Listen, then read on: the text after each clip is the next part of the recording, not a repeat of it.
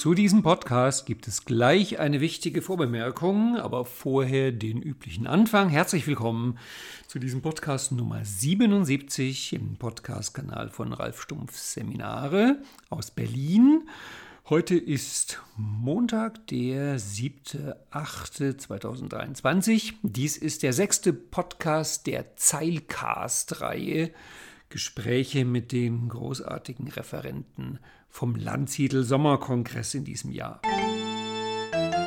Dieser Podcast erscheint jeden Dienstag und momentan auch immer noch zusätzlich Montag oder Mittwoch in der Podcast-Reihe von Ralf Stumpf Seminare aus Berlin. Hier geht es um Modeling und NLP und der Podcast erscheint auf www.ralfstumpf.de slash podcast in den üblichen Podcast-Kanälen und im Archiv der World of NLP. Heute gibt es ein Gespräch mit Evan Botnick, einem wunderbaren NLP-Kollegen, und wir reden über sein Thema auf dem Kongress, die Gourmetatmung. Es geht also ganz viel um Stimme und um Atmung. Und leider hatten wir eine extrem schlechte Internetverbindung mit mehreren Ausfällen. Das ist gerade bei dem Thema natürlich sehr peinlich. Evan hat auch an zwei Stellen gesungen, weswegen ihn dann sofort Zoom komplett abgeregelt hat und die Stellen einfach gelöscht hat. Ich habe rausgeschnitten, was überhaupt nicht ging, sodass man den Podcast jetzt halbwegs durchhören kann. Es gibt trotzdem noch zwei, drei Stellen, die ein bisschen merkwürdig klingen, aber insgesamt ist das jetzt ein großes Vergnügen, uns beide zuzuhören beim Thema Stimme und Atmung. Und ich bitte um Entschuldigung und Verständnis für die zwei, drei Stellen, die technisch nicht ganz auf dem gewohnten Niveau sind. Viel Spaß mit Evan Bortnick und dem Thema Gourmetatmung.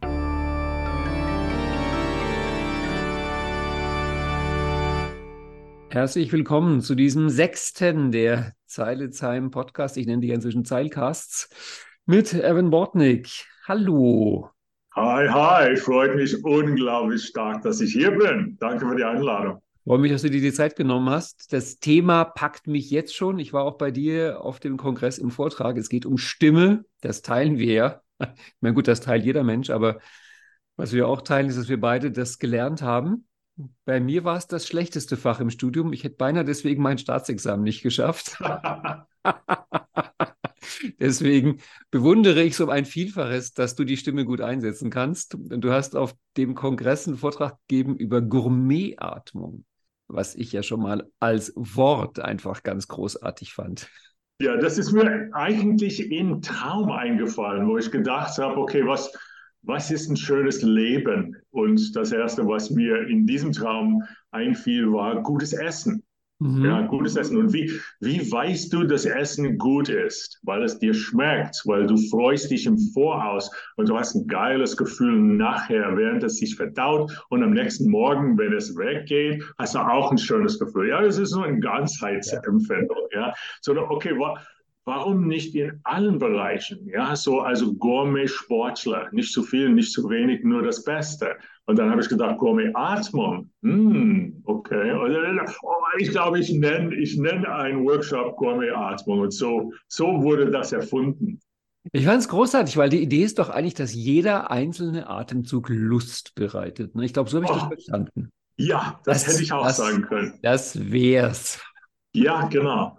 So, aber es ist auch so, weißt du, kennst du, du hast bestimmt schon, wie heißt der nochmal, ähm, Autobiografie eines Yogis, Krishnamurti oder einer von diesen, mhm. nee, äh, Yogananda, irgendeiner von den Yogis redet von the breathless state, der atemlose Zustand, der Pause nach der Ausatmung. Und wie lange, also für, für den Yogi hat das viele Bedeutung, aber wenn du, wenn du Hunger hast, wenn du Hunger hast, und du merkst, okay, ich komme nah an den Italiener und der hat die beste Pizza in der Stadt. Und ich freue mich darauf, ich freue mich darauf, ich freue mich darauf. Du kannst das gleich mit Atem machen. Weißt du, du lässt die Atem raus und dann kommt diese, oh, das wird ein geiler Atmung. Oh, ich werde so zufrieden sein, wenn ich einatme. dann ist das auch so. Das hat mir gefallen. Womit du halt nicht weiterkommst, ist natürlich die Sache mit der Seltenheit. Also ich meine, ähm, Atmen ist das, was wir jederzeit machen, ständig, in jedem Augenblick unseres Lebens. Also da die Besonderheit des einen Atemzugs zu spüren, ist eine Leistung. Und jetzt hast du plötzlich kein Internet mehr. Also du hängst ganz schlimm. Oh, ja, da, da stand, äh, dein Internet ist unstabil gerade. Ja, wir hatten, wir hatten ein Loch. Wo hat es mich verloren? Ziemlich lange. Also im Grunde ah, okay. nach, nach, meiner letzten Frage. Naja, ich habe, glaube ich, irgendwas gesagt mit, ähm, wir sind ständig am Essen. Wenn es nicht kauen ist, dann ist es schlucken. Wenn es nicht schlucken ist, dann ist es verdauen im Magen oder Dickdarm oder Dünndarm oder irgend sowas. Und der Genuss von all diesen verschiedenen Phasen ist ähnlich wie Genuss von dem Atem. Aber das wäre, glaube ich, mühsam, je, jeden Augenblick über deinen Atem nachzudenken. Es gibt wirklich Besseres zu tun. Das heißt, diese, diese Lust, wie du es gesagt hast, diese Freude an Atem könnte auch unbewusst sein. Aber man spürt es irgendwie vorbewusst, unbewusst. Und das gehört zum Dolce Vita, das gehört zum guten Leben. Ich erinnere mich in, ich erinnere mich in meinen Stunden, die ich hatte über Singen und Sprechen, es gab manchmal Atemzüge, die waren wirklich pure Lust, aber das ist bezogen aufs ganze Leben, die kann ich beinahe abzählen.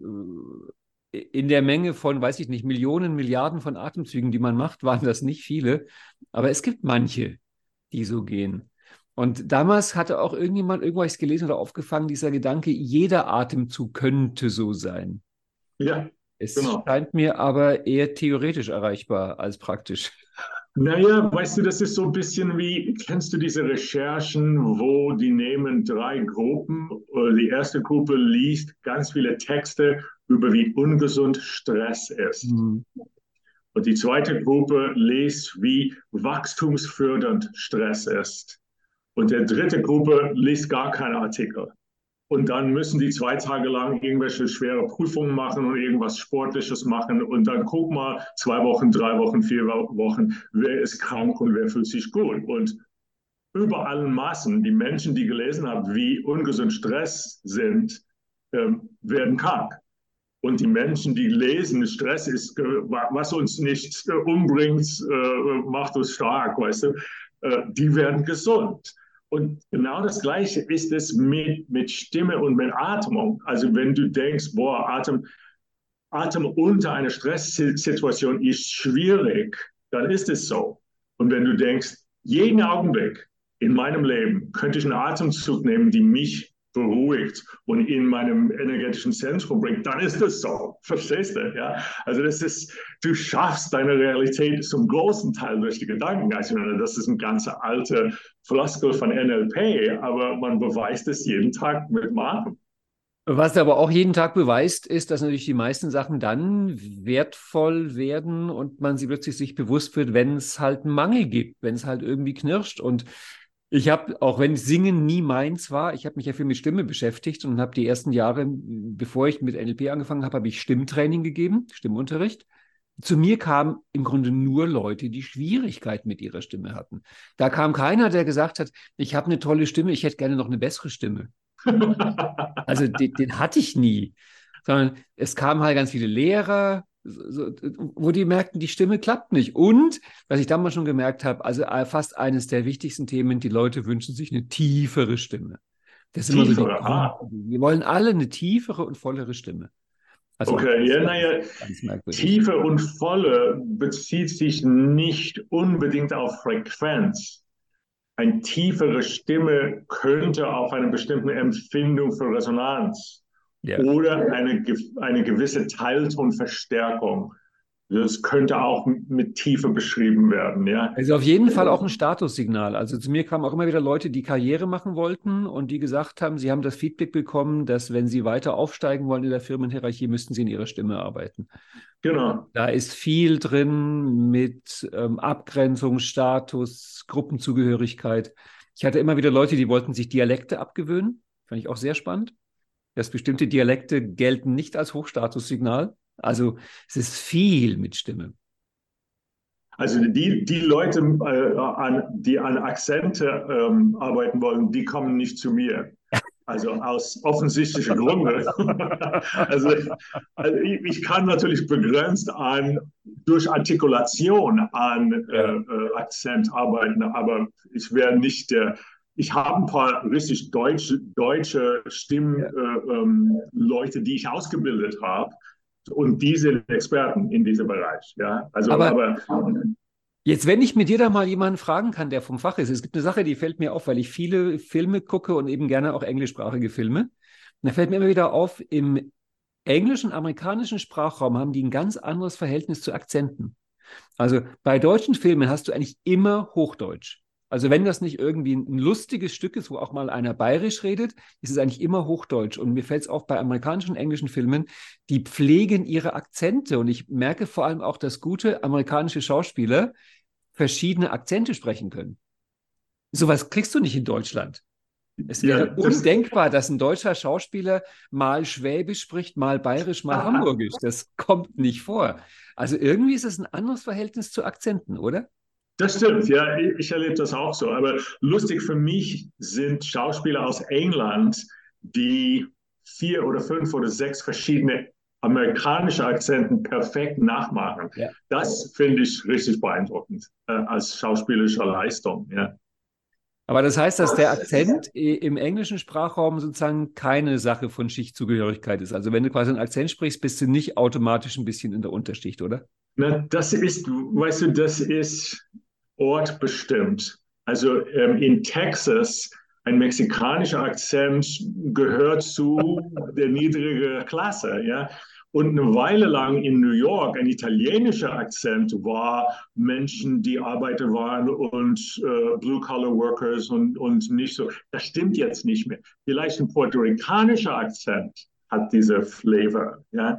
Und früher natürlich, wenn du mit einem südlichen Akzent, uh, North Carolina oder South Carolina, you know what I mean, as they talk, as, as, das galt als nicht intelligent. Und jetzt wegen unserer Politiker und äh, Political Correctness ähm, ist das nicht mehr so. Also die Stereotypen sind ständig im Schwanken. Ja? Also in Deutsch gibt es das auch mit, mit, mit diesen, hey, was guckst du, äh, wenn du ein kleines bisschen mit diesem. Und es gab natürlich deutsche Jungs und Mädchen, die diese etwas türkisch angelehnte Akzent benutzt hat, einfach weil es cool ist und gleichzeitig ein bisschen dümmlich.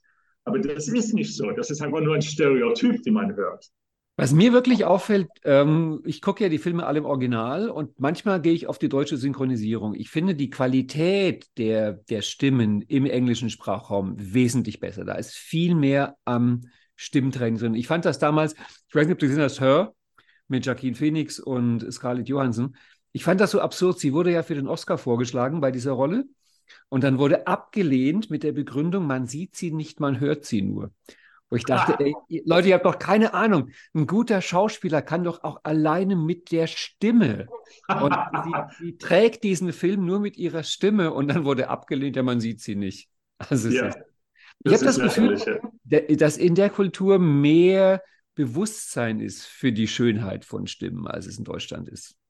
Na, da bin ich nicht so sicher. Das gibt es bestimmte Niveaus. Also amerikanische Komödien, besonders im jüdischen oder im schwarzen Bereich.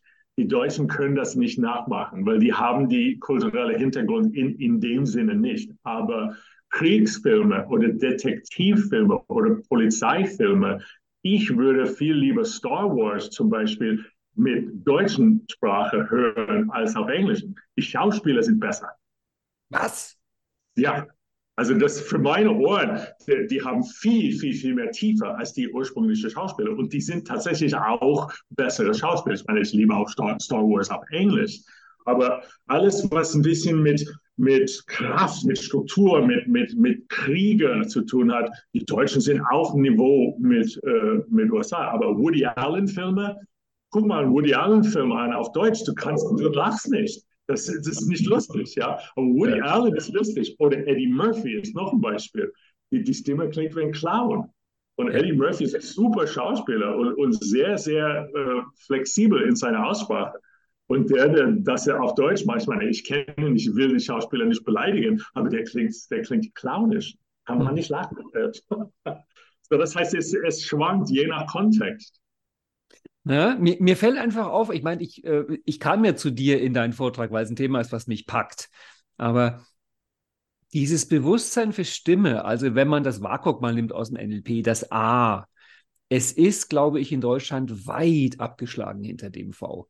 Dieses ganze nonverbale Kommunikation, es geht immer auf, auf, Körperhaltung, auf Gestik, auf was kann ich sehen. Und mir fiel das so früh auf, ich meine halt auch durch meinen stimmlichen Hintergrund, das Auditive beachtet kaum einer. Bingo. Und das ist Und, eigentlich unsere Alleinstellungsmerkmal. Das macht uns was Besonderes, ja. Also in meinem Kurse, in meinen Kurse kriegt man sehr, sehr, sehr viel Stimme, besonders in Hypnose, in Präsentation, in Akquise. Und das kommt bei anderen NLP-Ausbildungen zu kurz, auch die besten, weil die, die Leute sind sehr viel mehr auf, wie du gesagt hast, auf das Visuelle oder auf das Kinästhetische. Die gute Nachricht ist, wenn du gut redest, ist das eine kinästhetische Erfahrung und du spürst beim Resonanz. Und ich meine, das weißt du, weil du den Training hattest. Aber die meisten Leute spüren bewusst nicht ihr Resonanzzentrum. Wenn ja. wir es tun, haben sie einen Vorteil. Würdest du sagen, dass Beziehung aufbauen und Rapport eher von der Stimme abhängt? Als vom Aussehen?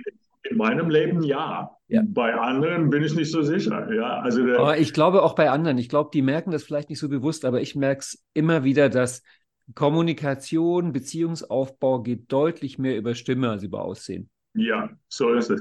Und wenn du überlegst, okay, wie viele Art von Pacing haben wir gelernt in dem ersten Practitioner, zweiten Practitioner, dritten Practitioner, wo es um Rapport geht.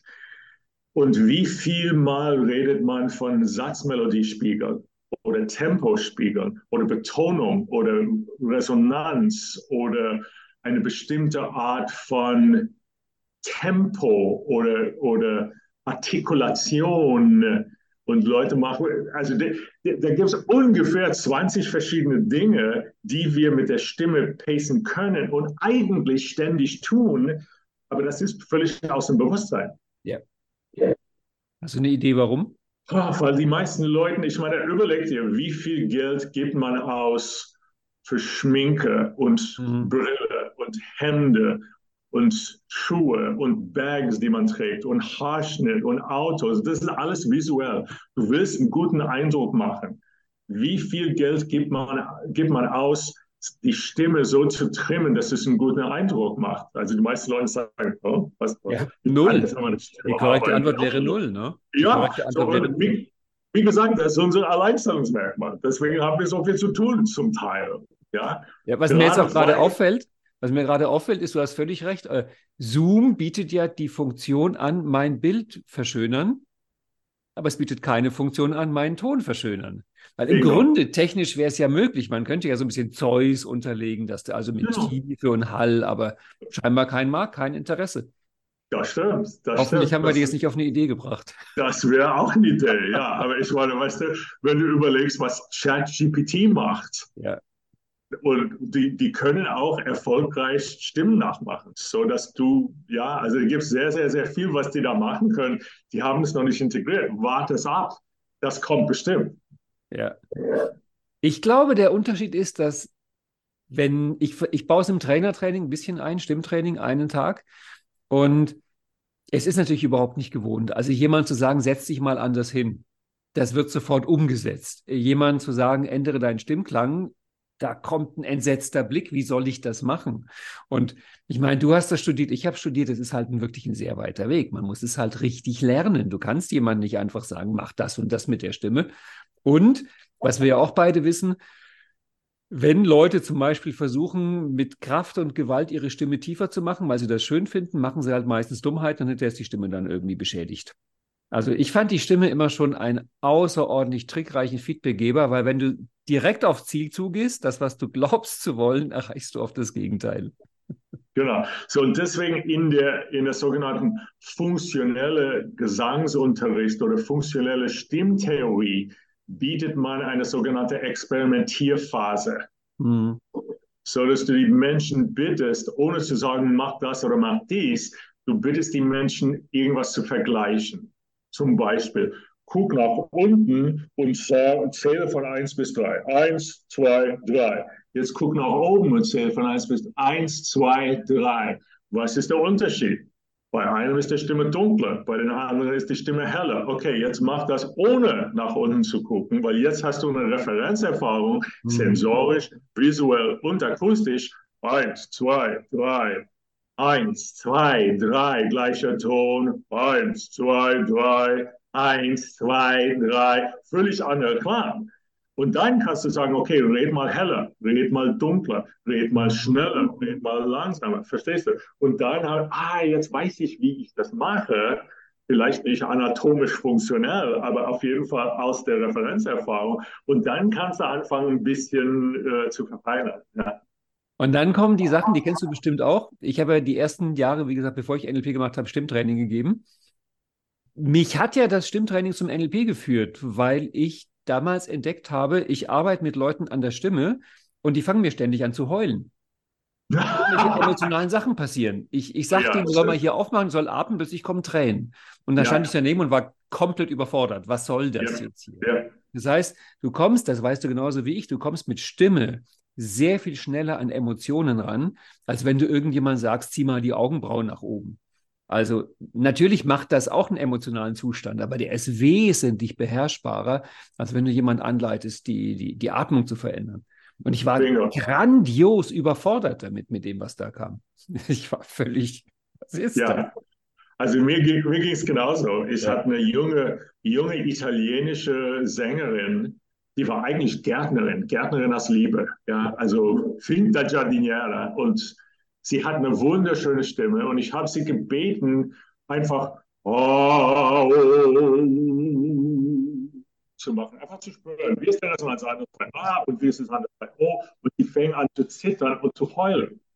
Und da habe ich gedacht, okay, weil ich, ich bin so ein Drama King, weißt du, so, oh, ja. was ist hier los? Und ich ging in die Sache rein und sie hat gesagt, mir kommen Bilder, mir kommen Bilder. Ich weiß nicht, was das ist. Ich weiß nicht, was das ist. Ja. ja? Und ich wusste auch nicht, was es ist. Ich wollte es aber wissen. Ja, welche Bilder? Erzähl mal, was erlebst du? Und die Frau hat gesagt, ich glaube nicht, dass ich das machen kann. Ja, so und ich habe Freunde, die machen Somatic Experiencing. Kennst du SE, mhm. Somatic Das ist eine sehr intensive Traumaarbeit nach Levine, glaube ja. ich. Und sie haben gesagt, die wurde bestimmt früher äh, traumatisiert irgendwie oral oder sowas ähnliches. Ja. Und dann habe ich gedacht, oh Gott, ja, wie, wie konnte man so blöd sein? Ich war, wie du sagst, völlig überfordert. Du kannst natürlich ein traumatisches Erlebnis durch eine bestimmte Bewegung und einen mhm. bestimmten Klang durchaus her hervorholen. Und wenn du das nicht weißt, hast du keine Ahnung, wie du damit umgehst. Jetzt würde ich anders umgehen als damals. Aber ja, ich meine, man macht Fehler in seiner Jugend und lernt davon. Ja. Ha. Genau, und es zeigt sich halt dann auch im Atmen, ne? Das weißt du auch. Da sind wir wieder bei deinem Thema der Gourmet-Atmung. Dann machen irgendwann halt die Leute zu ich habe, wie ich halt vom Ton Stimme dann übergegangen bin zu NLP und dann halt auch, dass am Anfang sich sehr vermischt hat. Es war oft eine ganz spannende Frage, die, die Leute zu fragen, was verbindest du mit Schreien? Das Wort Schreien ist so ein Trigger. Und einer von 20 oder 30 kam mal auf die Idee Freudenschrei. Also, dass man schreien könnte aus Freude, das fiel, fiel eigentlich niemandem ein. Und Laut werden war bei praktisch allen verbunden mit Leid, Schmerz, Angst. Dann ist klar, warum sie nicht laut werden. Ne? Und, äh, Bingo. Wir leben ja auch in der Welt, das kennst du auch, wo man sagt Kindern ständig, du bist zu laut. Die Leute sind immer zu ja. laut. Ja, genau. Und dann sind sie so, irgendwann im Trainertraining und sagen, ich komme mit meiner Stimme nicht rüber. Davor haben genau. sie 20 Jahre lang geübt, nicht laut zu sein. so, da gibt es natürlich so ganz viele Körperübungen, die, die man machen kann, vor allem mit einer Balancescheibe oder mit einem Trampolin, wo die Leute tönen dabei und werden ein bisschen lauter. Ja. Und mein, mein Lieblingsmetapher, die eine sehr praktische Übung ist, ist, stell dir vor, ein Kind, die du liebst, ist weiter weg und in Gefahr. Was würdest du machen? Und dann fangen sie, hey, hey, hey, Okay, sie jetzt macht das und zähl bis vier. Eins, zwei, drei, vier. Und dann, okay, ich bin ja neugierig. Was ist der Unterschied zwischen Schreien und Singen? Mhm. Gehst mal auf der Opernbühne und das ist so eine echte Frage manchmal. Aber was würdest du sagen, ist der Unterschied zwischen Schreien und Singen? Ich glaube, es gibt so viel gar nicht. Also ich, meine Erklärung wäre jetzt ziemlich physiologisch, dass, das, dass der Ansatz halt einfach wesentlich besser und harmonischer ist, dass es besser schwingt und, und äh, weniger Aufwand braucht von der Stimme her. Aber ich schätze mal, das Singen hat sich aus dem Schreien entwickelt. Bingo, so ist es, ja. ja. Also und ich meine, funktionell gesehen, der einzige Unterschied zwischen Schreien und Singen ist Vibrato. Ja.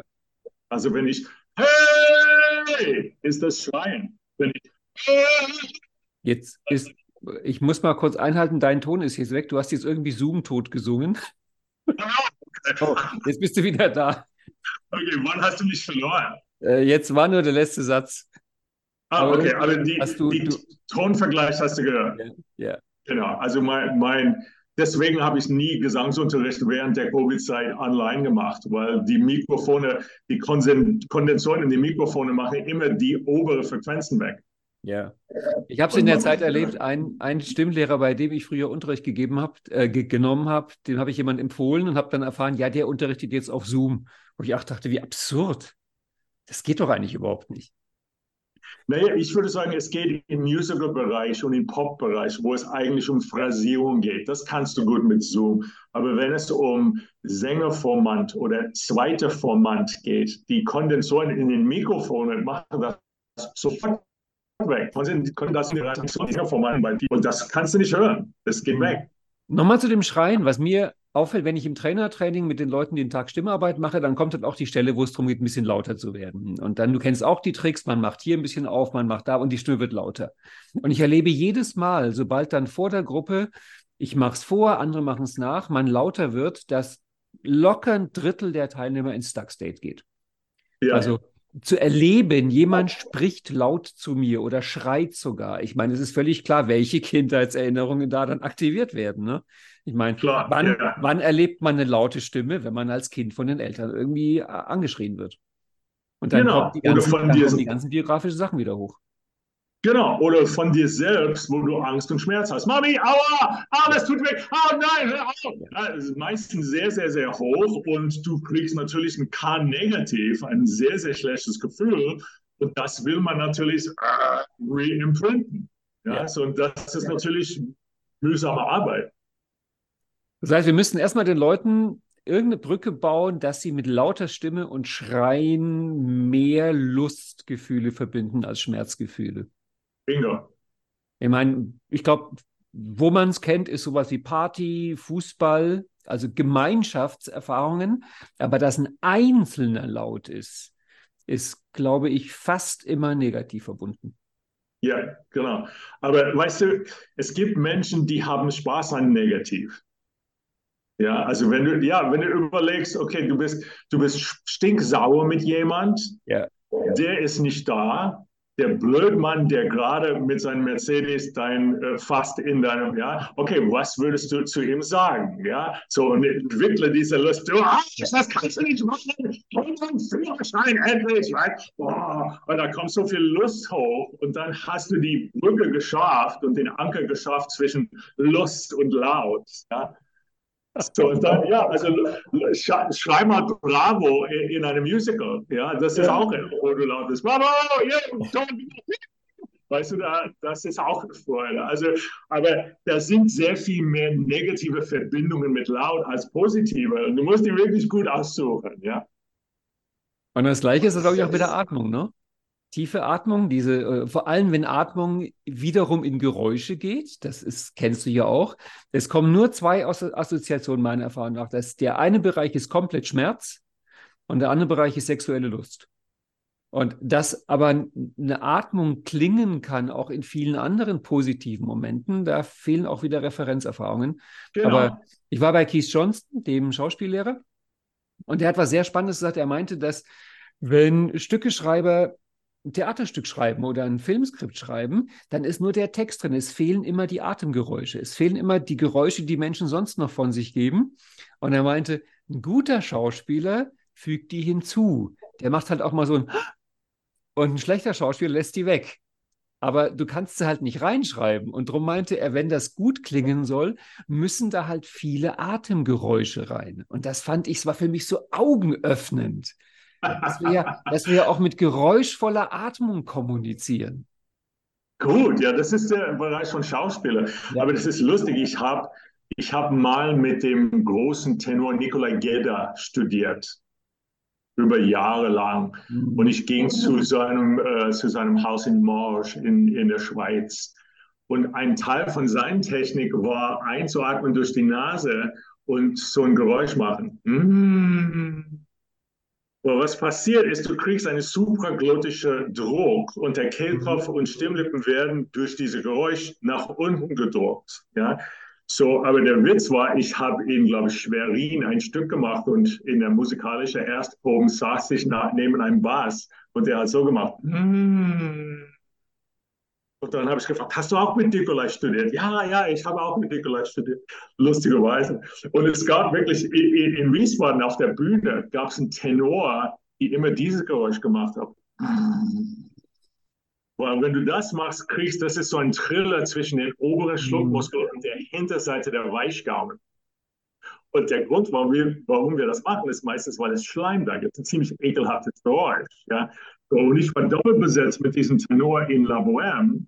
Und bei jeder Atemzug hat er gemacht, stell dir vor, der, der verführt eine Frau und geht, singt. Und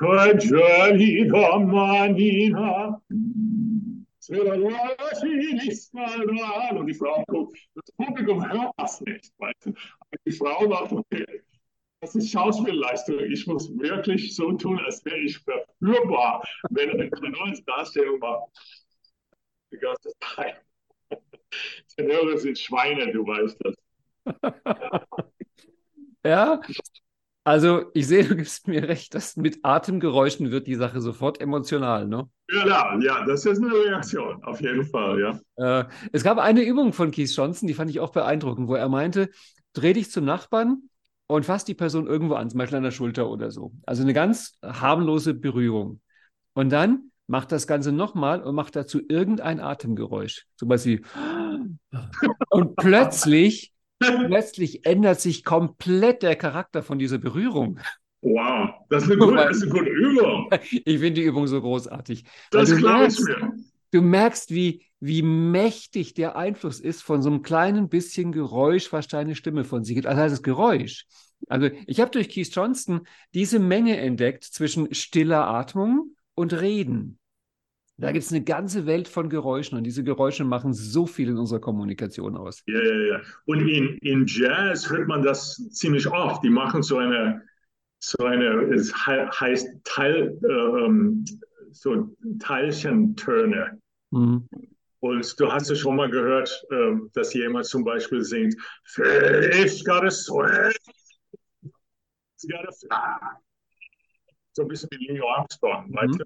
Und das ist natürlich ein Atemgeräusch, die gar nicht mit Frequenz zu tun hat, aber hat was Cooles. Ja? ja. Und lustigerweise, wenn du, wenn du nach Paris gehst, die bestätigen durch die Einatmung. Hast du das schon mal erlebt in Paris? So dass die sagen, ah. Mhm. die atmen ein bei der Oui. So, und, und die, die Deutschen, die ich kenne, die mal in Frankreich sagen manchmal, ja, Sie atmen ein und machen ein Geräusch. Das ist natürlich nicht mal eine Frequenz, aber ja, was so ein bisschen komisch ist, würde ich nicht im Winter machen, weil die kalte Luft geht direkt aus den Stimmwerfen und es ist ungesund. Aber es macht, also apropos, oh ja, so hm. diese eine. Aber die Übung mit dem Geräusch, das ist cool.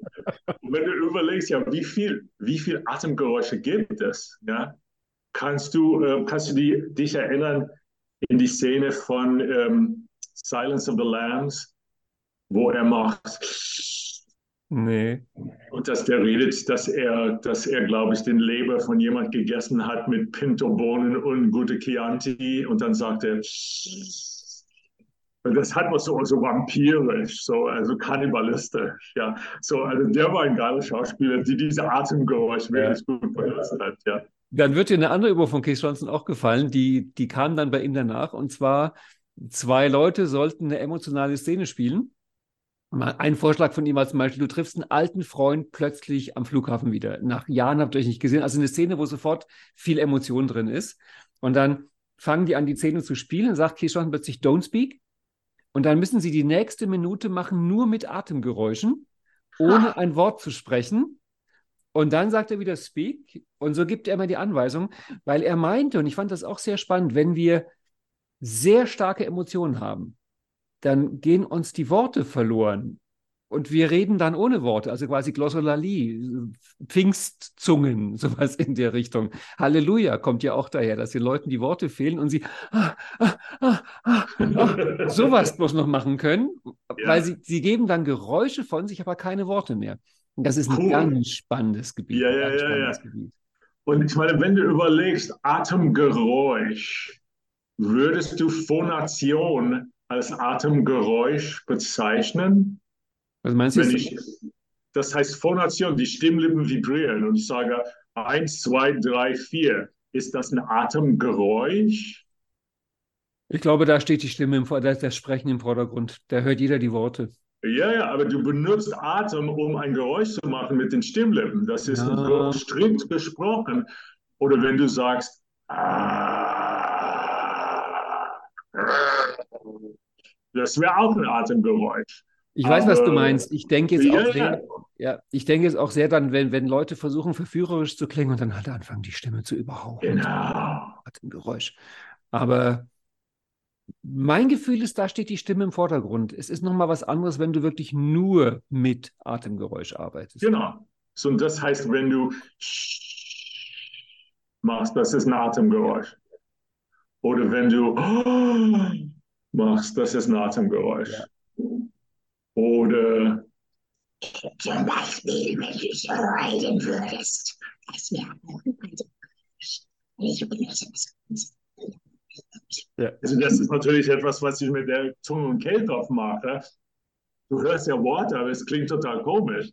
Aber ich meine, wenn du überlegst, wie viele, kennst du dieses Phänomen, ähm, der, der, äh, ich mache das ja auch Englisch, äh, if if you're a woman from California and you end jede every sentence mit diesem ja. Und du hörst auch mal von Radiosprecher, yeah, it's uh, a quarter to three and we're going to listen to John Coltrane on the radio. And I hope you'll enjoy this recording. It was made in 1952. Uh, yeah. And there's something about uh, there's something about that sound, that da gibt es irgendetwas an diesem Geräusch am Ende des Satzes. Die Leute denken irgendwo, das ist cool. Ja. Gleichzeitig, du hörst das kaum auf Deutsch, aber du hörst es ständig bei jungen Menschen in Amerika. Und es ist total ungesund. Die Leute kriegen alles mögliche von Knoten auf die Stimmlippen, wenn die das zu, zu viel machen. Aber das ist ein Geräusch, die man wirklich so ah, einfügen kann, wenn du, wenn du redest. Ja. Was mir gerade auffällt, ich meine, wir, wir, haben jetzt ja gerade richtig viel Spaß und albern mit der Stimme herum. Und ich glaube, das, was wir jetzt hier machen mit diesen Stimmspielchen, ist sehr, sehr selten. Und ich denke jetzt an meine Tochter, 14 Jahre alt, wenn ich sehe, was die mit Outfits macht, wie viele Stunden die vor dem Spiegel verbringt, um Outfits auszuprobieren, was ich auch merke, einfach als NLPler, wie sie Kriterien entwickelt, wie sie Flexibilität entwickelt, wie sie ihr Repertoire enorm erweitert ich wüsste nicht, dass irgendjemand sowas stimmlich macht. Also, also Sänger, überleg mal, wie, ja. Ja, klar. Aber überleg mal, wie, wie, wie viel Energie und Hirnschmalz Leute darin investieren, ihren visuellen Auftritt zu pflegen. Und das, was wir jetzt machen, manchmal rege ich ja Leute dazu im Training an. Ich habe das Gefühl, es wird ganz schnell zu persönlich. Also wenn ich jemanden sage, nehmen wir an einen Mann, Probier mal, wie es ist, wenn du im T-Shirt auftrittst, wenn du im Hemd auftrittst, wenn du im Anzug auftrittst. Das sind Spiele, auf die lässt man sich ein. Das bin ja nicht ich. Aber sobald man stimmliche Vorgaben gibt, wird das ganz schnell nicht mehr lustig. Dann wird es zu persönlich. Ich glaube, da ist schon, obwohl, ich meine, es wird ja gerne gebracht, Persona hindurchtönen. Ich weiß, es kommt aus einer anderen Quelle, aber es ist schon intimer. Ja, absolut. Aber ich meine, weißt du, wenn du vorstellst, Jugendlichen experimentieren mit äh, Brille, mit irgendwelche Blech im Gesicht, mit Kleider und dann gucken sie im Spiegel an und ändern das. Und es ist eine Art Selbstentdeckung. Ja. Aber Stimme ist auch eine Art Selbstentdeckung. Also besonders für Jungs, die äh, eine hohe Stimme hatten, die gehen durch Pubertät und die Stimme bricht die ganze Zeit. Und dann entdeckst du eine etwas tiefere Lage völlig anders. Ja, also Frauen gehen durch den ähnlichen Prozess ein kleines bisschen subtiler. Aber wenn du überlegst, was sind die Experimente, die wir tatsächlich in NLP mit Stimme machen, und du nimmst den klassischen Format Fremdstimmen wegklatschen, äh, da fängt es an, wo du klatschst und dann immer schneller und dann sagst du, okay, nimm mal eine negative Introjekt und mach es mit einer Mickey Mouse Stimme und dann mit einer Darth Vader Stimme. Also das ist etwas, was die meisten Leute sehr, sehr gut intern machen können. Man kann das genauso gut extern machen. Naja, aber weil du gerade das Thema ansprichst, wenn wir mit Leuten Submodalitätenarbeit machen, überleg mal, wie, wie viel und wie differenziert man Leute anleiten kann, die visuellen Submodalitäten zu verändern. Ich merke das immer, wenn du an der Seite kommt mit Auditiv, da sind wir nach zwei Minuten durch. Tonhöhe, Lautstärke, Entfernung, was schon wieder was Räumliches ist. Und ich habe in den ersten Jahren dann versucht, was mit Stimmsitz und ähnlichen Sachen zu machen. Die haben mich nur völlig verwirrt angeguckt. Das heißt, du könntest ja da auch wesentlich mehr ins Detail gehen. Und die ganzen Sachen, die du jetzt gebracht hast, mit Betonung, mit Sprachmelodie, mit Ähnlichem, das hat ja eine ganz dramatische Wirkung auf die Innenwelt. Ja, und vor allem du entdeckst Material, wo du vielleicht gedacht hast, das habe ich hinter mir. Ja. Also eine, eine, eine Übung, die ich äh, bei jeder Train the Trainer mache, entweder in meinen Trainingskurse oder als Gast woanders. Da sage ich, okay, stell dir vor, du hast neun verschiedene Stufen von Lautstärke. Mhm. Also wie, wie Musiker sagen würde, pianissimo, pia, pianissimo, piano, mezzo piano, äh, forte, mezzo forte, also acht oder neun Stufen. Und jetzt erzähle eine Geschichte und sorg dafür, dass du alle diese Stufen von eins bis neun erreicht hast. Wobei Eins ist die absolute flüsterste Stimme. Das würdest du nicht mal für Hypnose benutzen, weil es nicht laut genug ist. Mhm. Und zehn ist der, der lauteste Ton, den du produzieren kannst. Ja? Und die meisten Leute, entweder beim leise Sprechen oder beim lauter Sprechen, kommen in eine Art Krise. Ja. Selten treffe ich jemand, äh, der von, von, von eins bis neun sprechen kann, ohne irgendwelche Emotionen oder, oder negative Gefühle. Aber das ist für einen Trainer unabdingbar. Und es ist so seltsam, weil wenn du die gleiche Übung machen würdest, zum Beispiel mit der Größe von Gesten, und einfach sagst, das ist hier Stufe 1, du machst ganz kleine Gesten und Stufe 9 ist halt, du machst die, die, den vollen Radius deiner möglichen Gesten. Das würde dir jeder einfach machen. Ja. Ist kein Problem. Natürlich macht man ja. das. Und selbst genau. die sagen, ich mache normalerweise nicht so große Gesten, würden es in dieser Übung einfach mal machen und fänden es lustig. Also genau. kein Problem. Gehört auch zu Trainer, ja. So, oder, ich meine, wenn du überlegst, du machst eine bestimmte Geste, während du redest. Ja. ja. So meistens diese Geste bleibt für ja vielleicht eine halbe Sekunde oder eine Sekunde. Aber auf der Opernbühne würdest du eine Geste machen und du würdest frieren und dann ein bisschen größer machen. Und das gehört zu einer leichte stilisierte Art von, äh, von gestlicher Darstellung. Und das ist natürlich auf der Opernbühne normal. Aber ein Trainer macht das auch. Und du kannst sehr, sehr viel analog markieren mit bestimmten Gesten, die du eine Weile lang hältst, besonders wenn du eine Pause machst und jemand durchbohrst mit dem Blick. Oder du, du guckst einer an und du machst eine Geste zu jemand anders. Ich meine, das ist, das ist normales analog Markieren. Aber das passiert mit der Stimme und mit Gesten zusammen. Und es ist eine sehr effektvolle Art, irgendetwas zu prägen oder zu verankern in der Gruppendynamik. Hast du auch gelernt, bestimmt.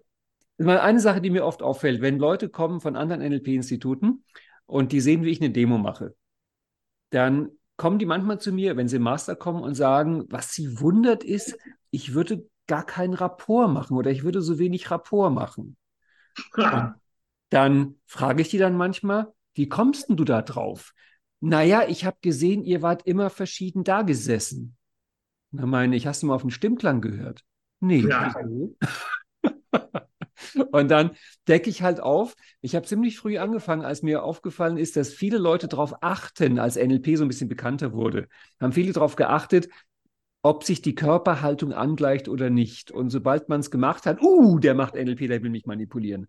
Dann dachte ich mir, na gut, dann bleibe ich halt verschieden sitzen von der Körperhaltung und gleiche mich stimmlich an. Es merkt niemand. Ja, weil ich meine, you know, you, you gotta start somewhere, right? Und die grobste, offensichtlichste, bewusste ist reine Körperpacing. Ja. Irgendwas mit dem Kopf, irgendwas mit dem Schulter, irgendeine Geste, die Beinposition. Und das ist natürlich der grobste und offensichtlichste, die jetzt personalisiert wird in Medien und so weiter. Okay, das ist NLP, Körperpacing. Aber du machst so gut wie gar kein Körperpacing, wahrscheinlich extra. Du pace der Innenstruktur. Und das ist schockierend für manche Leute. Ich meine, ich habe auch mit dir gecoacht vor, vor Publikum. Ja? Ähm, und äh, es ist, äh, es verursacht ein leichtes Störungsgefühl, wenn kein Augenkontakt da ist und kein Körperpacing, aber man fühlt sich trotzdem mehr verstanden. Und das ist, ich würde sagen, das ist deine Spezialität. Also ich kenne keinen NLPler, der da, selbst Klaus, der nicht unbedingt der sozialste Mensch war, den ich kannte, der hat sehr viel Körperpacing und energetisches Pacing gemacht. Du paced pur in Innenstruktur. So gut wie gar keine Außenstruktur, so dass man sich zweifelt, mag der Ralf mich, ja oder nein? Ich weiß nicht, ob er mich persönlich mag der arbeitet gern mit mir, aber ich, ich fühle keine, keine Freundschaftswelle, weißt du? Und das könnte manche Leute sehr verwirren. Ähm, ja, du hast recht. Und es kommt öfter mal so nach diesen Demos, kommen sogar Leute, die sagen, ich wundere mich, dass deine Coaches das mitmachen. Ich wäre aufgestanden und gegangen. Das und meine ich, ja. Das kam oft, aber ich habe dann, ich gebe dann eine spannende Antwort. Ich habe gesagt, das Feedback kommt oft aus dem Publikum. Aber ich habe noch nie erlebt, dass mein Coachie aufstehen nee. wollte und gehen. Weil ich nee. glaube, durch den Stimmklang, durch die, durch die Orientierung, durch die Fokussierung merken die Leute, ich bin sehr dicht bei ihnen. Und ganz ehrlich, wenn ich im, in der Körperhaltung, im Rapport eingreife, dann eigentlich eher so, dass ich den Rapport ein bisschen weniger mache. Äh, meine Beobachtung ist, es gibt den Leuten mehr Freiheit. Also natürlich ist es ein bisschen verbunden auch mit dem Gefühl von alleingelassen zu werden, aber es gibt einem auch mehr Freiheit.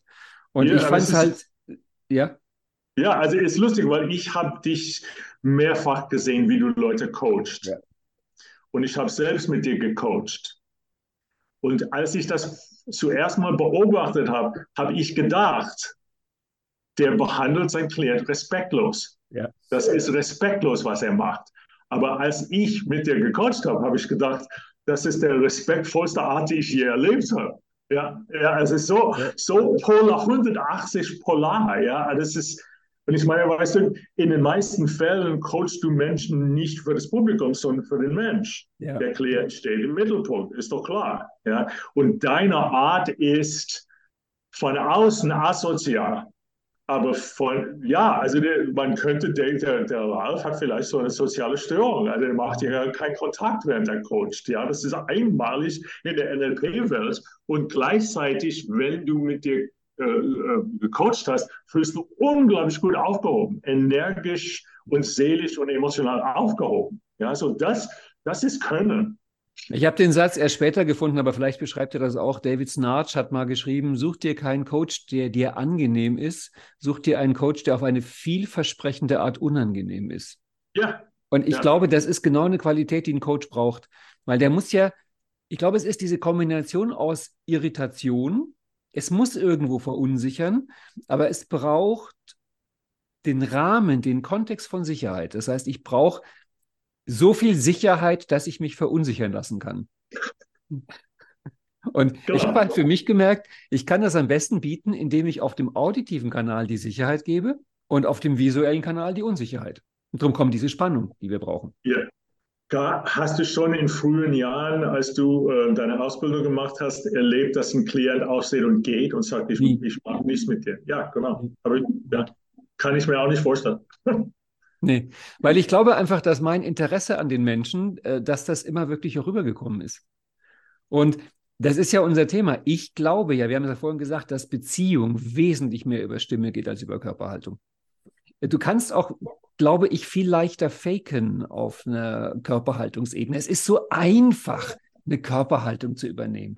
Aber yeah. sobald ich einen Stimmenklang von jemandem übernehme, bin ich wesentlich mehr selber im Spiel, Skin in the Game.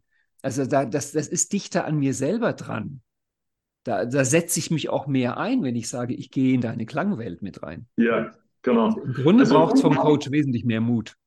Ja, ja, absolut. Und ich meine, weißt du, wenn du viele Leute, auch Leute, die nicht unbedingt auditiv gestreckt ja. sind, benutzen das Wort Harmonie. Und Harmonie kann man vielleicht visuell erleben, aber es ist ein akustisches Prozesswort. Ja. ja. Und Harmonie bedeutet, wenn du hörst, dass jemand eine bestimmte Satzmelodie macht, der fängt am Anfang ganz laut und geht nach, äh, am Ende des Satzes nach unten. Und du übernimmst diese Struktur aus dem Text. Du brauchst das nur ein, zwei, drei zu machen. Der, der andere denkt, der ist so wie ich, so schlecht kann er nicht sein. Das ist eine Art sehr unbewusstes Pacing und Leading. Du hast mich gerade was sehr Spannendes gebracht. Und zwar, mir ist gerade eine Idee gekommen. Kann das sein, dass alle Erfahrungen, die wir als Menschen kennen, wo wir mit anderen eins werden, immer über Klang gehen? Weil meine ersten Erfahrungen dieser Art, die ich bewusst gemacht habe, waren als Musiker. Also diesen, diesen wirklich unbeschreiblichen, verrückten Effekt, wenn mehrere Leute zusammenspielen und du irgendwann nicht mehr weißt, wo höre ich auf, wo fängt der andere an. Im Chor, im Orchester, wenn wirklich so ein Gefühl von Einheit ist. Und das geht rein über den Klang. Jetzt habe ich überlegt, na ja, Militär, Uniform, aber nein, da geht es ums Marschieren, da geht es auch wieder um Bewegung und da geht es auch um Musik, sowas oder Kloster, sind auch alle gleich. Ja, aber das sind die gemeinsamen Gebete und auch die gemeinsamen Gesänge. Also würde dir eine Sache einfallen, wo Leute verschmelzen, was ohne Klang funktioniert? Ich glaube nicht. Naja, du, du fragst natürlich einen Opernsänger und, und ja. einen Tenor auch noch, weißt du, und Tenöre singen Duette mit Sopran und Mezzos und so weiter und ich meine, wenn, wenn ein Sopran ein bisschen indisponiert ist und will den hohen Ton nicht so lange halten, du darfst nicht länger halten als der Sopran. Der, die ist Sopran, die ist über. Das heißt, sie führt. Und wenn, wenn ein Sopran einen schnellen Vibrato hat, dann passe ich meine an. Tenöre machen das auf laufenden Meter. Ja, also das ist, das ist Harmonie. Das ist du, und wenn, wenn ein Sopran ein Vibrato hat, der uh, es geht von dem Ton nach oben und dann andere machen sonst klingt die Stimme nicht gut zusammen. Mhm. Ja? Das bedeutet für mich auch in Stille gibt es eine klangliche Harmonie zwischen Menschen oder auch nicht. Aber es wäre eine spannende Ergänzung auch von NLP-Konzept, überleg mal, wenn wir jetzt sozusagen rausfinden, dass das Rapport, das wirkliches Zusammenklingen, ich nenne es jetzt mal so, wirklich eine auditive Komponente ist. Also ich würde auf jeden Fall äh, das bejahen. Ja, ich kann mir vorstellen, mit dir Kurse zu machen mit verschiedenen Klangschalen oder verschiedene Frequenzen, ja. so dass die Leute mehr Gefühl haben für die Klänge, die sie produzieren, auch in Stille. Das mhm. bedeutet, wenn du einen Satz überlegst, überlegst du intern der Form der Satzmelodie, bevor du es sagst. Du was sagst und ich mal ein bisschen oder das war ein kleines bisschen zu aggressiv, dann sagst du das nochmal, du ziehst es zurück oder du machst es etwas lauter. Also, und das ist, da gibt es eine auditive interne Vorbereitung in den auditiven Spiegelneuronen als Antizipation da kann man, da kann man Welten von neuen Dingen machen, ja. Kennst du Jordan Peterson und seine Gesprächsführung? Nee. Ähm, das ist ein kanadischer äh, Psychologe, der durch seine Texte so ein bisschen umstritten bekämpft, wie auch immer. Und ich habe mir viele Interviews von dem angeguckt, weil ich habe bewundert und modelliert, wie er, auch wenn er wirklich angegriffen wird, eine sehr gute Gesprächsführung hat. Und ich habe gemerkt, eine seiner, seiner wichtigsten Elemente ist Stille.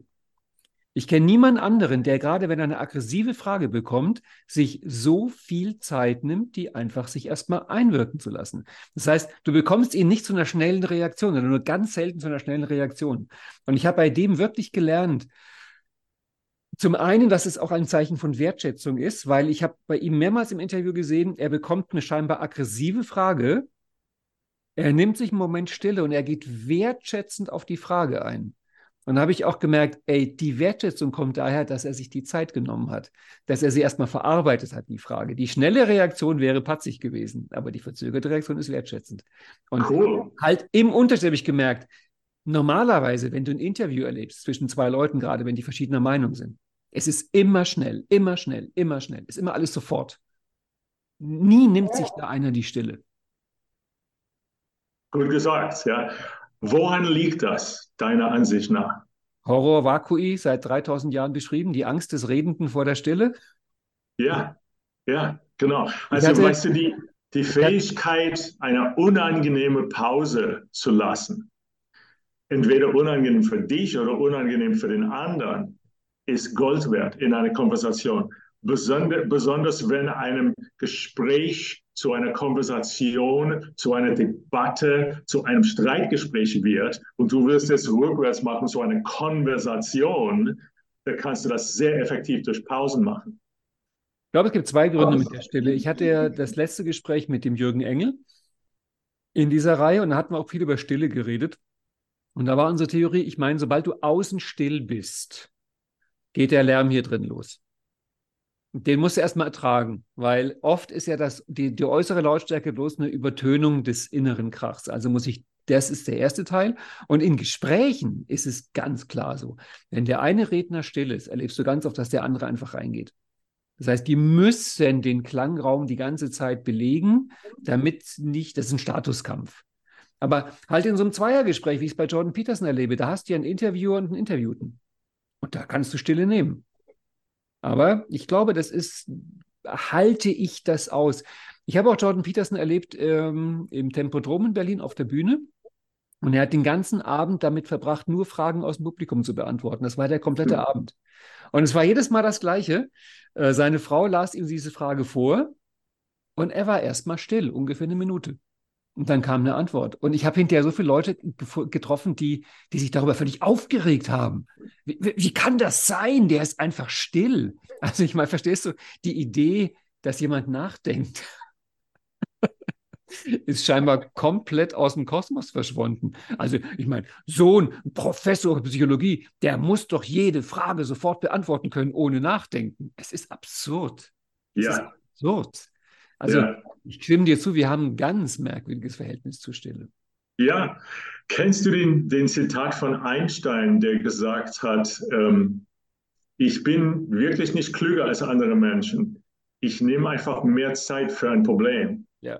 Und Einstein hat nicht geredet, bis er vier war, sagt man. Und er fiel von der Schule weg mit 14 oder 15. Und die Lehrer haben gesagt, der, der Junge ist dumm. Ja. Also stell dir vor, ein Lehrer stellt eine Frage und du machst und nimmst eine Pause und machst eine transderivationale Suche und du gehst durch Kopf, durch Herz, durch Bauch, durch Beckenboden, durch die Füße und du wartest, bis eine Antwort kommt und du sagst nichts, was für dich nicht stimmt. Du musst Zeit machen. Das, das, ist, das geht nicht um eine schnelle Floskel oder die Antwort parat, parat zu haben. Aber in der Schule giltst du als dumm, wenn du das machst. Ähm, Niemand als Einstein ist dumm, aber Zeit zu dumm. Nicht nur als dumm. Ich habe ja. Ich habe jahrelang ähm, Prüfungsvorbereitung gemacht, mit, vor allem mit Studenten. Und ein Problem, was da ganz oft kam bei mündlichen Prüfungen, waren genau solche Leute, die sich Zeit genommen haben zu nachdenken. Das wird fast immer als aggressiv und überheblich gedeutet.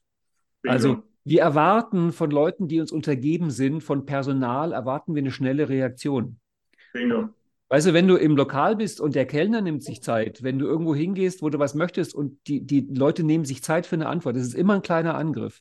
Das heißt, ich habe dann sogar den Leuten beigebracht, den Studenten, dass sie, damit sie schnell antworten können, einfach die Frage nochmal wiederholen. Dann kommt eine schnelle Reaktion, aber sie haben noch ein bisschen Bedenkzeit. Aber viele von, vielen von denen wurde klar durch mein Coaching, dass diese Zeit, die sie sich fürs Nachdenken nehmen, nicht gut ankommt beim Prüfer. Also Stille so ist, ist ein mächtiges Werkzeug. So ist es, ja, ja, genau. Und es wirkt genauso wie laute Stimmen, meistens negativ, wie du gesagt hast. Aber da, da kriegen wir den Bogen wieder zurück zur Atmung, weil was passiert in der Stille? Ja. Und wenn du überlegst, du hast eine Konversation mit jemand und du hast eine Außenreferenz, während du zuhörst und gleichzeitig hast du eine interne Referenz, beim Nachdenken und beim Verarbeiten und Integrieren von das, was du hörst.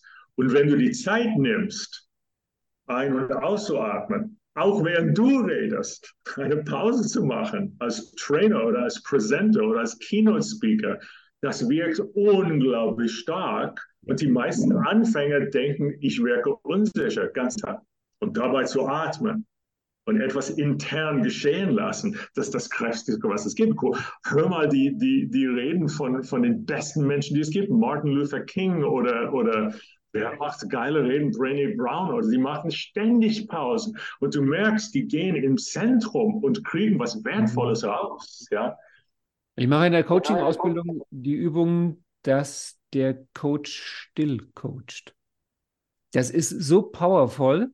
Also, wenn klar ist, du bist Coach, es ist wirklich deine Rolle, aber du hörst dir das einfach nur an, was dein Coachie sagt. Und du hältst Augenkontakt, du hältst auch den Kontakt zu der anderen Person, aber du bist einfach still.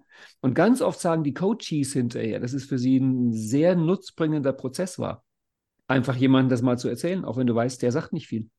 Und interessanterweise ver ver verbinden wir es ja oft mit Weisheit. Also ich glaube, ein geschwätziger Guru wäre für die meisten ein Widerspruch. Das kann nicht sein. Also ich meine, das, das stimmt, das die stimmt. wirken aus der Stille.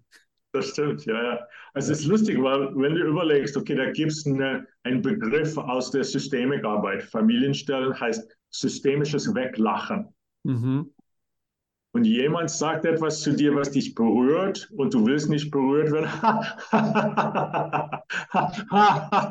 also du benutzt die Stimme, um dich abzulenken von einer Emotion, die dir vielleicht gut tun würde. Da gibt es auch natürlich systemisches Wegreden. Mhm. Und das passiert meistens in einer bestimmten Frequenz und mit einer bestimmten Geschwindigkeit. Wenn du merkst, okay, als Coach, es ist nicht so weit. Der Mensch will nicht in die Tiefe gehen. Der bleibt auf irgendwelche Oberfläche. Ja, so, ich meine, du kannst es natürlich zwingen als Coach. Aber dieses systemische Wegreden hat einen bestimmten Dynamik und eine bestimmte Harmonik, die ein Coach sehr gut erkennen soll, weißt du? Ja. Äh, wenn, wenn wir mit dem Gespräch die Leute nicht inspiriert haben, sich mehr mit Stimme und Atmung zu beschäftigen, dann weiß ich auch nicht. Ja, ich glaube, die haben hier bei uns die richtigen Zweige. Mir ist selber nochmal wirklich so viel klar geworden durch das, was wir jetzt geredet haben. Also ich bin, ich bin dir sehr dankbar. Ich finde ehrlich gesagt am spannendsten von dem, was wir hier besprochen haben, der Gedanke, dass wirkliches Einswerden eine klangliche Qualität ist und dass das visuell nicht erreichbar ist. Also dem Gedanken werde ich nachgehen, weil es hat natürlich für Kommunikation, für Coaching, für Seminare eine ganz große Konsequenz, zu sagen, das geht nicht rein visuell. Bingo, ja, so. Und ich meine, weißt du, das, was wir in NLP machen, also du kennst du bestimmt den Zitat von Watzlawick, du kannst nicht nicht kommunizieren. Also ich äh, drehe das und sage, du kannst nicht nicht NLP lernen. Ja. Also alles, was wir durch Kommunikation machen, ist NLP. Weil es wurde modelliert, wie du weißt, von den besten Kommunizierenden der Zeit, äh, äh, die sie gefunden haben.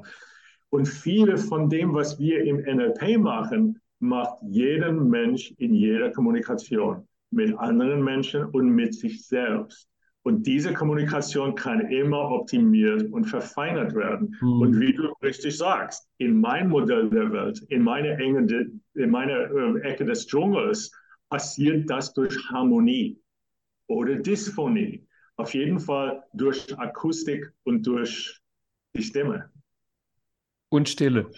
Und Stille, wie man hört. Ich danke dir sehr. Jetzt könnten wir uns hier noch öffentlich verpflichten, auf dem nächsten Kongress zusammen was zu Gehör zu bringen, aber ich glaube, das machen wir nicht, dass wir uns da öffentlich verpflichten. Das ergibt sich entweder zufällig oder ergibt sich nicht.